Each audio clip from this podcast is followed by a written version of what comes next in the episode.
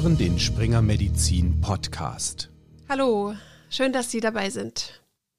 Die Osteoporose ist eine in Deutschland häufige und leider auch häufig vernachlässigte Erkrankung. Wird sie nicht frühzeitig diagnostiziert, endet sie für viele oft unerwartet in einem oder auch mehreren Knochenbrüchen. Über dieses wichtige und interdisziplinäre Thema habe ich mit Dr. Med Ulla Stumpf gesprochen. Sie ist Fachärztin für Orthopädie und Unfallchirurgie und sie leitet den Schwerpunktbereich Osteologie am Muskuloskeletalen Universitätszentrum an der Klinik der Ludwig-Maximilian-Universität in München. Herzlich willkommen, Frau Dr. Stumpf, und vielen Dank, dass Sie sich die Zeit nehmen. Ja, vielen Dank an Sie für die Einladung. Sehr gerne.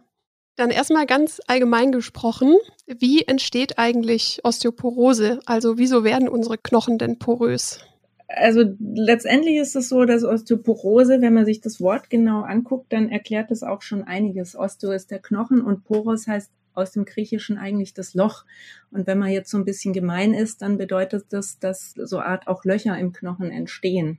Das kann man sich so vorstellen. Letztendlich ähm, haben wir so ganz feine Knochenbälkchen in unseren Knochen und gerade bei den Röhrenknochen an der Seite oder seitlich sozusagen eine, ähm, ein bisschen festere Knochenstruktur, die Corticalis. Und diese Verbindungen dieser feinen Knochentrabekelchen, die werden einmal dünner an sich und die werden weniger. Und wenn die weniger werden, dann brechen die wirklich auch so ein bisschen weg. Und das ist dann die Osteoporose. Also das heißt, es ist eine Verminderung der äh, Knochenstruktur und dann letztendlich eben auch der Knochenqualität. Und Osteoporose ist auch immer ganz wichtig, ist eine systemische Erkrankung, ja, also eine systemische Skeletterkrankung. Die findet in unterschiedlichem Ausmaß aber im gesamten Skelett statt. Besonders bekannt und auch häufig ist die postmenopausale Osteoporose. Hier wirkt sich das Fehlen der Östrogen negativ auf den Knochenstoffwechsel aus. Östrogen hat eine positive Wirkung auf die Osteoplasten. Das sind die knochenaufbauenden Zellen. Und wenn wenig Östrogen vorhanden ist, entsteht ein Ungleichgewicht zwischen Knochenauf- und Knochenabbau. Die Osteoklasten, die knochenabbauenden Zellen, überwiegen. Daher sieht Dr. Stumpf in ihrer Praxis viele postmenopausale Frauen. Aber natürlich nicht nur. Auch ältere Männer sind häufig von der Osteoporose betroffen. Doch wie können denn nun Risikopersonen ganz allgemein identifiziert werden? Für die Osteoporose gibt es eine inzwischen ganz lange Liste an Risikofaktoren. An der Stelle möchte ich alle interessierten Kolleginnen und Kollegen an, auf den DVO verweisen. Das ist auch der Dachverband Osteologie. Da sind sämtliche ähm, deutschsprachigen Gesellschaften, die sich im weitesten Sinn mit Knochen beschäftigen, vertreten. Und der äh, DVO hat auch in regelmäßigen Abständen eine Leitlinie herausgebracht, wo es eben zur Diagnostik der Osteoporose und später dann auch zur Therapie geht. Und da sind aus sämtlichen ähm, Studien und alles, was so zur Verfügung steht, Risikofaktoren zusammengefasst. Und ähm, wenn man jetzt so ganz allgemein und breit mal guckt, zum Beispiel Rauchen ist ein ganz großer ähm, Risikofaktor, dann Grunderkrankungen, ähm, der Diabetes ist zum Beispiel auch ein, ein Risikofaktor dann auch immer so die ähm, Lebensumstände. Es geht auch darum, ähm, sich ausgewogen zu ernähren. Wer das alles nicht tut, hat da auch schon mal ein äh, erhöhtes Risiko. Dann ein Risiko ist auch das Vitamin D, ein Vitamin D-Mangel, der ähm, da auch einen negativen Einfluss auf den Knochen hat. Dann das auch immer so als knochengesunde Ernährung. Man braucht auch irgendwie eine geartete Kalziumquelle, die äh, da eine Rolle spielt. Wie gesagt, da gibt's so eine ganze, ganze Liste an Risikofaktoren, die wir inzwischen haben wir so ein Fragebogen dazu auch erarbeitet, der auch online zur Verfügung steht. Das kann über das Osteologische Schwerpunktzentrum der LMU haben wir eine Homepage, da kann man sich diesen Fragebogen auch angucken und ähm, runterladen, wenn man das gerne möchte. Und da wird dann eben abgefragt, wie hoch das Risiko ist, für eine Patientin oder einen Patienten eine Osteoporose zu entwickeln? Genau, also was auch ein ganz großes Risiko ist, ist eine familiäre Disposition. Also es ist jetzt nicht eine äh, familiäre Erkrankung oder äh, irgendwie eine genetische erbbare Variante, so die äh, klassische postmenopausale Osteoporose. Aber es gibt Risikofaktoren in der Familie zum Beispiel. Wenn schon mal ein Elternteil eine Schenkelhalsfraktur erlitten hat, ist das eben auch ein größerer Risikofaktor. Jetzt würde ich doch ganz gerne noch nachfragen, ob es denn einen Trend gibt im jüngeren Alter, weil Sie ja auch meinten, so Ernährung und solche Rahmenfaktoren sind wichtig. Also jetzt gerade vielleicht bei jungen Frauen oder auch Männern, die dann sehr, vielleicht sehr sportlich sind und sehr stark auf ihre Ernährung achten. Kann man da eine Entwicklung sehen? Also das ist etwas, was ich zumindest so in den letzten Jahren auch ähm, gehäuft beobachtet hat und wo auch gehäuft junge Menschen ähm, zu mir in die Sprechstunde kommen.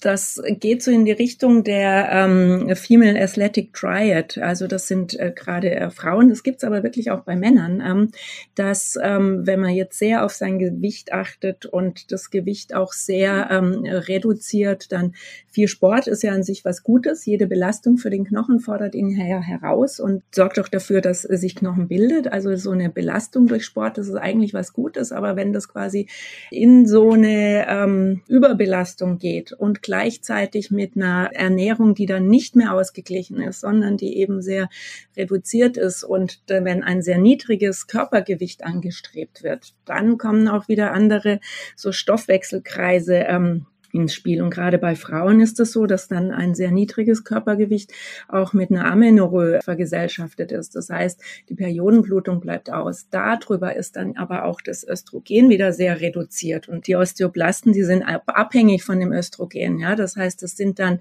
sehr, sehr schlanke, sehr trainierte junge Frauen und denen äh, fehlt dann noch das Östrogen und die erleiden dann wirklich auch Frakturen. Ja, und ähm, dann, wenn man in dem Bereich ist, dann ist in dem Bereich der Essstörung ist natürlich auch ein ganz großes Problem, weil das eine ist, wäre jetzt so die Sport- und Trainingsvariante und das andere ist dann aber, dass es ja auch zunehmend ganz junge äh, Frauen und junge Menschen betrifft, die in, in eine Essstörung ähm, kommen. Und da hat man dann genau dasselbe Problem, ja, dass ähm, die Ernährung alles andere als ausgewogen ist und ähm, dass das Körpergewicht so reduziert ist, dass es äh, dann ähm, zu Amenorrhoe kommt und das über Jahre betrieben, am besten noch mit einem Vitamin D-Mangel äh, dazu. Das führt auch zu einer Osteoporose. Wie kann denn nun eine Osteoporose frühzeitig erkannt werden? Ein wichtiges Verfahren, um die Osteoporose diagnostisch zu erfassen, ist die Knochendichte-Messung. Also so insgesamt oder auch jetzt in so dem klinischen Alltag ist die Knochendichte-Messung über die sogenannte DXA, das ist Dual X-Ray Absorptiometry, das heißt, es ist eine ganz geringgradige Röntgenuntersuchung, die äh, dort durchgeführt wird, wo eben die Absorption der Röntgenstrahlung, die auf der anderen Seite ankommt, gemessen wird und das umgerechnet wird in die Knochendichte. Das ist schon ein etabliertes Verfahren. Aber um das Osteoporose-Risiko einschätzen zu können, muss der Befund der Knochendichte natürlich erstmal korrekt bewertet und interpretiert werden. Und dann müssen weitere Faktoren mit in die Diagnose einfließen. Wie Laborwerte, liegt zum Beispiel ein Vitamin D-Mangel vor und eine gute Anamnese ist wichtig. Hat der Patient oder die Patientin schon einen Knochenbruch erlitten oder liegen Begleiterkrankungen vor? Und daraus ergibt sich dann wie in einem Puzzle die Diagnose, auf der dann die Therapieentscheidung basiert. Es ist nicht quasi nur die Knochendichte so alleine, sondern man muss die schon mit dem Patienten zusammen in den richtigen Kontext bringen. Und an der Stelle ist es auch nochmal quasi der Hinweis auf die Leitlinie.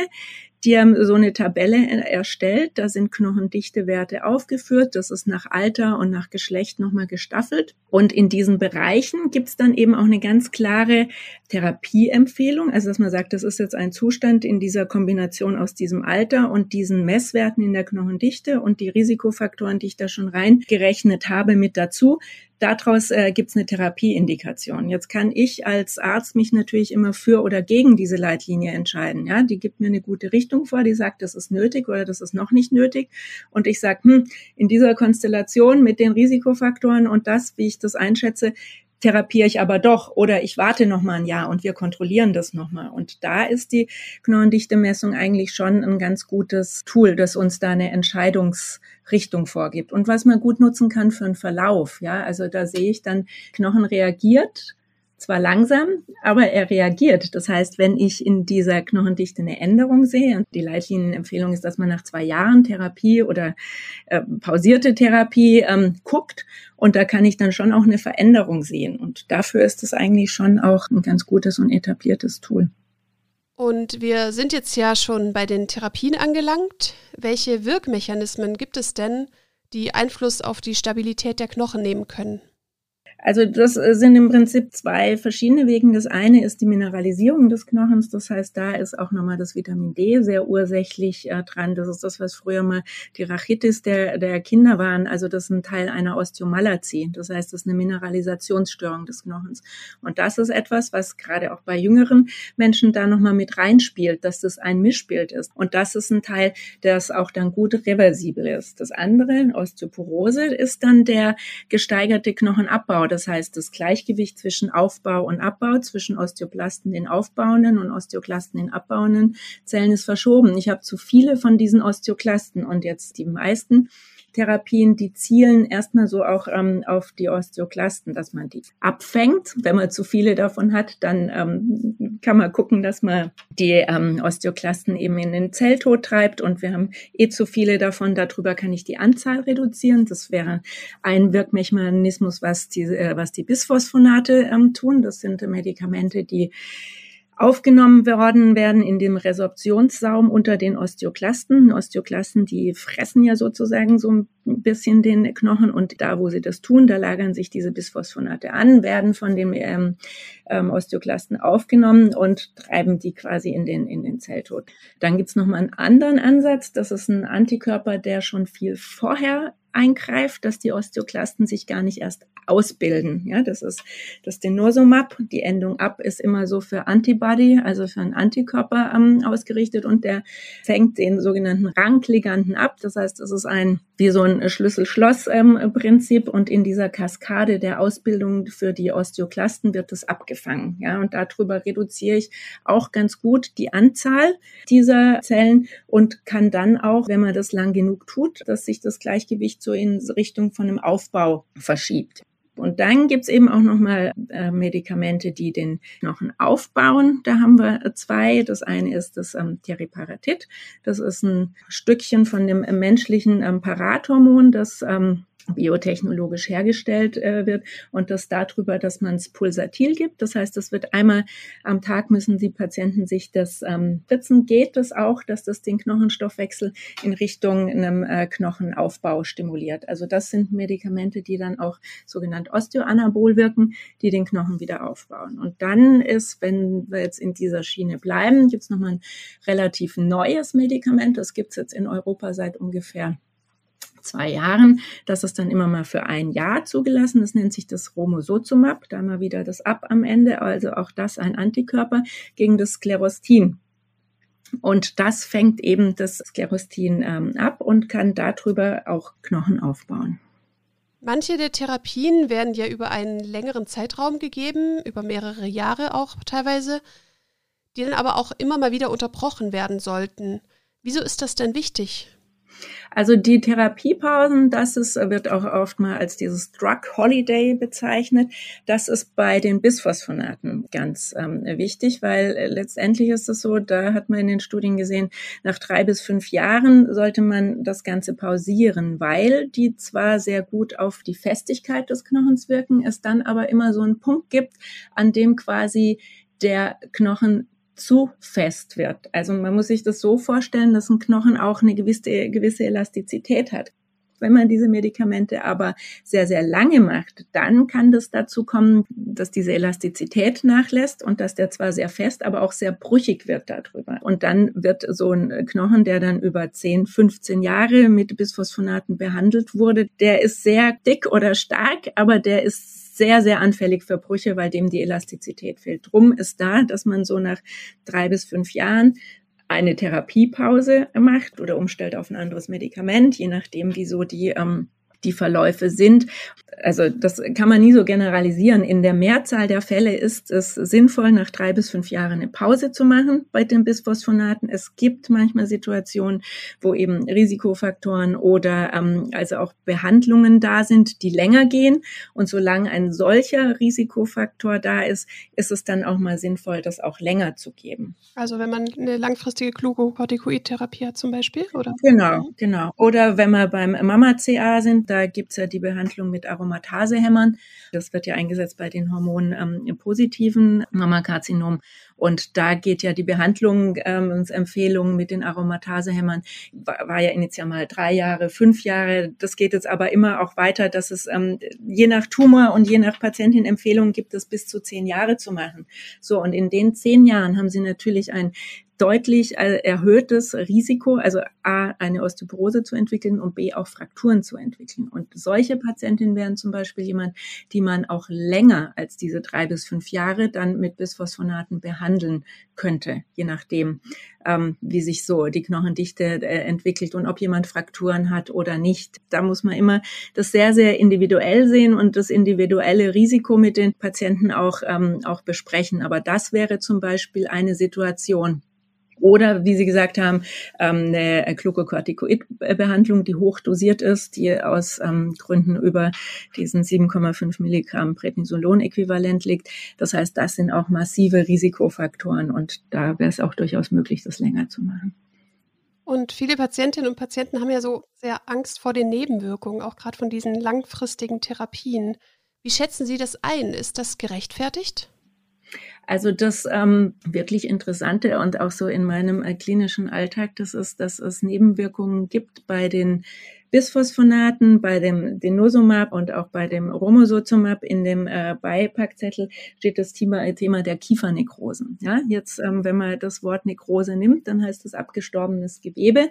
Da schon allein bei dem Wort ähm, äh, gehen so bei allen die Alarmglocken an. Und äh, natürlich ist es auch da, wenn Sie jetzt das Wort Kiefernekrosen oder ONJ im Englischen, Osteonecrosis of the Jaw, ähm, googeln, das sind ganz furchtbare äh, Bilder von Kiefernekrosen Kiefernekrosen, die äh, da kommen und das ist mit die Nebenwirkung, die bei den Patienten die allermeiste Angst auslöst, ja. Und das ist aber in der Osteoporose-Dosierung kommt das in unter ein Prozent der Fälle vor. Also wir haben das große Glück bei uns an dem Osteologischen Schwerpunktzentrum auch die ähm, Klinik für Mundkiefer-Gesichtschirurgie zu haben. Und da gibt's den neuen Leiter, den ähm, Professor Sven Otto, der sich intensiv mit dieser Thematik beschäftigt hat und ähm, von dem wir auch diese Erfahrungswerte und diese Zahlen haben. Ja, und in meiner Sprechstunde mit jedem Patienten, wo ich über diese Medikamente rede, ist das allererste das Thema der Kiefernekrosen.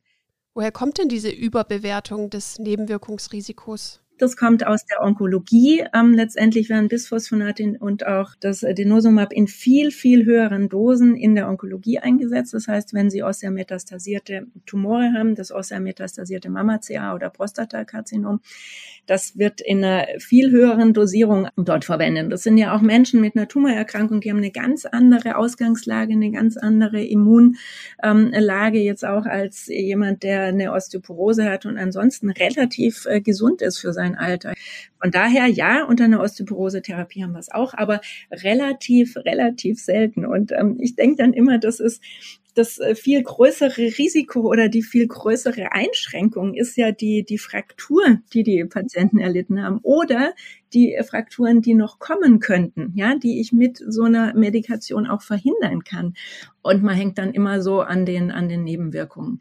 Ich frage mich gerade, woran das denn liegt, dass so wenig Bewusstsein für diese Erkrankung besteht.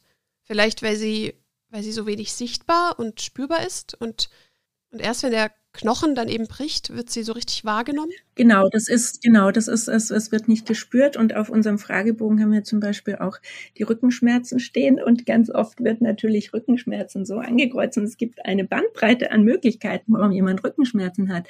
Eine Möglichkeit ist, dass es eben ein frakturierter Wirbelkörper ist. Und deswegen fragen wir nach Rückenschmerzen, ja. Und ähm, ich hatte auch mal einen Vortrag, das hieß ein Bruch im Leben, ja, und das, das, der, der Bruch ist quasi ein Bruch, der passiert, den jemand erleidet, aber das ist auch so ein Bruch oder so ein Umbruch, weil darüber dann es manchmal zu so einem Bewusstsein kommt, manchmal auch nicht. Gerade wenn jemand bei Glatteis stürzt, dann haben wir immer die Erklärung. Also das war schon ganz schön heftig und dann bin ich so richtig hingeknallt und es ist klar, dass man sich dabei den Schenkelhals bricht. Das ist halt nicht so ganz klar, aber da fehlt dann manchmal so halt die ähm, Krankheitseinsicht dazu. Ja, ja, krank ist man nicht gerne. Ja. Nee. genau. Dann bleiben wir doch ein bisschen noch bei den Brüchen. Mhm. Weiß man denn, wieso vor allem jetzt zum Beispiel der Schenkelhals betroffen ist? Also wieso der so oft bricht? Ja, das kommt mit von der Biomechanik des äh, Knochens. An dieser Stelle im Bereich von dem Schenkelhals ist so die erste Stelle, wo die Trabekelchen äh, sich so anfangen aufzulösen. Und dann fehlt quasi die Stabilisierungsstruktur. Und das ist dann so in Anführungsstrichen so die Sollbruchstelle da dafür. Und dann muss man auch immer gucken, wie viel Kraft auf wie viel Platz einwirkt. Das heißt, die Hüfte, das steht halt auch so ein bisschen da hervor und da landet, äh, landen die Patienten dann halt auch ähm, oft drauf. Also das eine ist ja so ein Abfangen mit dem Arm, dann das ist dann die distale Radiusfraktur und ähm, das, es gibt auch ganz unterschiedliche Arten, wie man fallen kann. Jemand, der jetzt in einem höheren Alter eben äh, stürzt, der äh, nicht mehr so ganz gut ist, was ähm, Gleichgewicht und Balance angeht und der stürzt dann halt auch mit voller Wucht auf die, auf die Hüfte. Und dann hat man viel Kraft auf einen relativ kleinen äh, Anteil einwirken und man hat natürlich diese Vorschädigung über die Rarifizierung der Trabekel. Das heißt, da ist der Knochen schon nicht mehr so stabil. Jetzt kann ja ein Knochen in ganz unterschiedlichen Situationen brechen. Ist es denn wichtig zu differenzieren, was für eine Art von Bruch vorliegt und wie er entstanden ist? Ja, auf jeden Fall. Gerade wenn wir jetzt bei Wirbelkörperfrakturen sind zum Beispiel. Also da gibt es auch wirklich ganz unterschiedliche Formen der Wirbelkörperfrakturen. Das hat man ja bei hochenergetischen Traumata. Also das heißt ein Verkehrsunfall, ein Absturz vom Dach aus großer Höhe. Das sind so richtige Berstungsfrakturen der Wirbelkörper.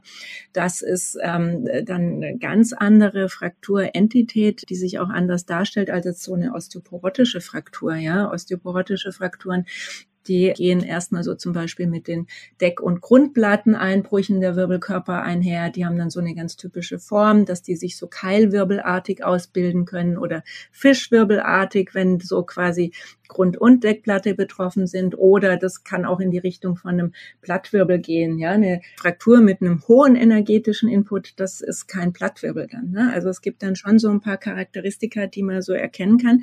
Und es gibt natürlich jetzt auch ältere Menschen, die eine Osteoporose haben und die dann auch ein hochenergetisches Trauma erleiden und dann ähm, es auch da zu anderen Wirbelkörperfrakturen kommt. Also das ist das, was man schon ähm, also auch ganz gut äh, trennen kann und ähm, auch muss. Und ein niederenergetisches Trauma ist zum Beispiel der Sturz aus Körperhöhe. Das ist ein klassisches niederenergetisches Trauma, das zu dann doch so einer ausgeprägten Fraktur geführt hat, so im Bereich von dem proximalen Femur eine Fraktur. Das erleiden sie sonst zum Beispiel bei einem Verkehrsunfall, wenn also mit großer Kraft da ein äh, Aufprall äh, stattgefunden hat. Ja, also da bricht das äh, proximale Femur und bei den älteren Menschen bricht es als mediale Schenkelhalsfraktur oder als pertorantäre Femurfraktur bei einem Sturz aus Körperhöhe. Also das ist so nach wie vor relevant und wichtig, das, das zu unterscheiden. Ist also zum Beispiel eine Patientin aus Körperhöhe gestürzt und es liegt ein Bruch vor, dann ist das schon ein sehr belastbarer Hinweis, dass eine Osteoporose vorliegt. Und dann kann direkt in die Leitlinie eingestiegen und die nötige Diagnostik und entsprechende Therapie gestartet werden. Neben der medikamentösen Osteoporose-Therapie, wie wir sie ja vorhin besprochen haben, muss auch der Bruch versorgt werden. Wie sich das je nach Trauma unterscheidet, hat Dr. Stumpf mir zuerst am Beispiel einer Wirbelkörperfraktur erklärt. Wenn solche Wirbelkörper über ein hochenergetisches Trauma äh, frakturiert sind, das muss stabilisiert werden, das sind größere Operationen, das äh, eben anzugehen. Und osteoporotische Wirbelkörperfrakturen gibt es auch operative Verfahren. Das wäre dann aber zum Teil eher, dass man das mit Zement auffüllen kann. Das sind sogenannte Kyphoplastien oder Verteproplastien. Die Ballonkyphoplastie auch nochmal die Idee hat, diesen Wirbelkörper da ähm, aufzurichten. Die Vertebroplastie ist das, das alleinige Einbringen von Knochenzement und das soll das vor allem auch ähm, eine Schmerzreduktion bringen. Dann operative Verfahren, gerade jetzt bei der proximalen Femurfraktur, jüngere Patienten, das ist etwas, da geht es darum, auch je nach Fraktur, ob man sowas kopferhaltend oder eben gelenkerhaltend operativ versorgen kann. Jetzt bei ähm, älteren Menschen ist das etwas, was man in dem Ausmaß eher nicht machen würde. Es kommt immer darauf an, was das für ein Bruch ist und wie der aussieht und, und wie fit oder gesund äh, jemand ist. Und für den osteoporotischen äh, Knochen oder Patienten gibt es inzwischen auch sehr, sehr gute Implantate und Verfahren, sowas operativ zu versorgen. Wenn wir so bei der proximalen Femorfraktur ähm, bleiben. Dann gibt's eben auch Implantate, die man mit Zement verstärken kann, sozusagen. Also das nennt sich Zementaugmentation und das heißt in die Osteosynthese, das heißt den Nagel und die Klinge, die man einbringt, gibt's eben auch nochmal die Möglichkeit, Zement einzubringen, der dann diesen osteoporotischen Knochen, wenn wir wieder beim Anfang sind, also äh, Osteoporose, der, der, der, der löchrige Knochen auch, wo man dann die Möglichkeit hat, über die Operation einmal den Knochen zu verstärken und aber auch nochmal ein bisschen Zement einzubringen, der dann diese Verankerung und die Stabilität eben dann erhöht. Okay, also Therapiemöglichkeiten gibt es viele. Aber was sind denn die Gründe, dass viele Personen, die sich bei Ihnen vorstellen, keine Ahnung haben von ihrer Osteoporose? Was läuft hier falsch? Also das ist eine sehr gute Frage und das ist etwas, was mich mit Sicherheit jetzt auch schon so die letzten zehn Jahre beschäftigt. Wieso ist das so äh, wie das ist mit der Osteoporose. Ja, also einmal ist es ein Krankheitsbild, das ähm, sehr mit dem ganz hohen Lebensalter vergesellschaftet wird oder empfunden wird. Ja, das ist das, was früher und ganz furchtbar als der Witwenbuckel bezeichnet wurde. Letztendlich eine Hyperkyphose der Brustwirbelsäule, die sich dann ausbildet, wenn mehrere Wirbelkörper gebrochen sind. Ja, und das sind dann auch Brüche der Wirbelkörper. Das passiert relativ still. Da ist, das kann auch mal ohne ein Trauma passieren. Das kann beim Betten schütteln passieren und dann, wenn ein Wirbelkörper Oberkörper mal gebrochen ist, dann haben sie im Laufe des nächsten Jahres ein um wirklich 40 Prozent erhöhtes Risiko, sich den nächsten Wirbelkörper zu brechen. Und das ist dann auch so ein schleichender Prozess. Das geht vielleicht mal kurz mit Schmerzen einher und das wird aber gar nicht so wahrgenommen, weil oft auch so, ein, so eine Vorstellung ist in der breiten Bevölkerung, naja, wenn man alt ist, dann ist das halt so. Da gibt's wenig Bewusstsein manchmal dafür, dass das eine Erkrankung ist, wo man auch was tun kann. Das andere ist, wo man dann irgendwann mal hin, hinkommen könnte, das wäre vielleicht, dass wirklich so frühzeitig auch gescreent wird, dass einfach ja zum Beginn der Menopause mal eine Knochendichtegemessung gemacht wird. Also da sind wir jetzt bei den Frauen, bei Männern ist das dann natürlich nochmal was anderes. Da müsste man das dann vielleicht vom Alter abhängig machen, dass man sagt, jeder Mann ab 70 oder 75 wird mal geguckt. Und in anderen Ländern ist es äh, zum Beispiel auch so, dass quasi so die Behandlung der Osteoporose auch in, äh, in der Hand der Gynäkologen ist, ja also ich, das ist ja jetzt auch ähm, überhaupt kein Thema, dass man da zu einer Vorsorge geht und dabei wird dann nach der Osteoporose mitgeguckt, in Anführungsstrichen. Ne? Das könnte eine Stellschraube sein. Und dann ist es nach wie vor ähm, auch eine Awareness äh, zu schaffen. Ja, Knochenerkrankungen, das ist oft auch so negativ besetzt, weil man mit Knochen so ja, gewisse Assoziationen hat. Ja, das Skelett oder so, das ist ja dann auch oft eine Darstellung für äh, Vergänglichkeit oder mit, also diese, diese ganz furchtbare äh, Beschreibung dieses Witwenbuckels. Ja, das ärgert mich ja immer mehr, dass da solche ähm, Bezeichnungen also auch eingeführt worden sind. Also da ein Bild zu schaffen, ein Bewusstsein zu schaffen, das ist eine Erkrankung, ja, aber wir können da auch wirklich was tun, wenn wir frühzeitig anfangen, danach zu gucken, ein Bewusstsein dafür haben und ähm, einfach einfach so auch ähm, darauf achten und frühzeitig halt mal eine Knochendichte-Messung im Labor machen und wenn man dann sieht, das ist alles in einem guten Bereich, okay, dann misst man nach zwei drei Jahren nochmal und hat aber bei den Patienten auch schon so ein Bewusstsein dafür äh, geschaffen, da ist etwas, da müsste ich so auch nochmal danach gucken. Ja. Ich glaube, das ist mit das Wichtigste dran denken. Mhm. Ja, das stimmt, weil die Therapien gibt es ja und es ist ja wirklich schade, wenn sie nicht zum Einsatz kommen können, wenn sie gebraucht werden. Genau. Ja. Gerade wenn es um die Therapie nach Knochenbruch geht, steht Deutschland im Vergleich mit anderen Ländern ziemlich schlecht da. Mehr als 90 Prozent der Betroffenen erhalten im ersten Jahr nach einer Osteoporose-bedingten Fraktur keine Behandlung. Und das ist wirklich ungünstig, denn die Therapien könnten viel Leid nach einem ersten Bruch verhindern.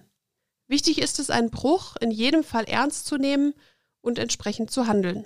Das ist auch wieder so eine Frage des Bewusstseins dafür. Ist das jetzt, wenn ich irgendwie mit Ende 60 ähm, bei Glatteis stürze, mir einen distalen Radius breche, also eine Handgelenksfraktur, fange ich da an, nach Osteoporose zu gucken, ja oder nein? Ja, und dann ähm, kommen wieder diese Argumente, naja, das war auch ordentlich Glattweißeis und ich bin da ziemlich äh, draufgeknallt, da hätte sich jeder was gebrochen. Das sind so die ersten Schritte. Da muss man gucken, muss man ein Labor machen, da muss man eine Knochendichte-Messung machen, muss das Vitamin D supplementieren, muss äh, schauen, ob das nicht allein schon eine Indikation für eine, ähm, für eine Behandlung ist. Und dann sind wir ja schon bei dem Bereich, das ist ja schon jemand, der eine Fraktur erlitten hat. Ja, und es gibt ja dann wie so mehrere Frakturkaskaden.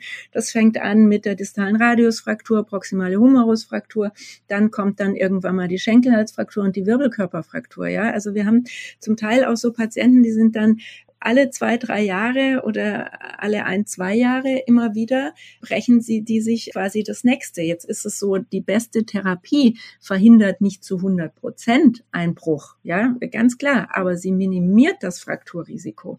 Und die ähm, Menschen werden immer älter, die Lebenserwartung immer mehr. Das heißt, wir haben auch ganz oft 90, 95-jährige Patienten. Ja, das heißt, wenn ich jetzt jemand habe, der 70, 75 ist, da muss ich ja in die Zukunft denken, der hat eine gute Chance inzwischen ähm, 85 oder 90 zu werden. Ja, also dann ist auch immer mal wieder, warum wird Osteoporose nicht behandelt? Das ist dann in Anführungsstrichen, es lohnt sich nicht. Ja, das sagen dann auch Patienten, ich bin doch schon so alt. Ne? Dann sind die aber irgendwie gerade mal 82 82, ja, das ist ja ganz unterschiedlich, ganz individuell, aber ganz oft ist 82 kein, kein Alter mehr. Erst letzte Woche war eine 92-Jährige in der Sprechstunde, die wollten wir jetzt eigentlich so, dass die Pandemie bedingt vielleicht auch zu Hause bleiben kann und das Rezept geschickt kriegt, sagt sie, nein, nein, ich komme. Und dann komme ich mal raus und dann hat die so ihre Nordic Walking ähm, dabei und sagt, nee, so Rollator und so, das nehme ich nicht, aber die ist 92, ja, und die ist, die ist ähm, fit, die ist relativ gesund,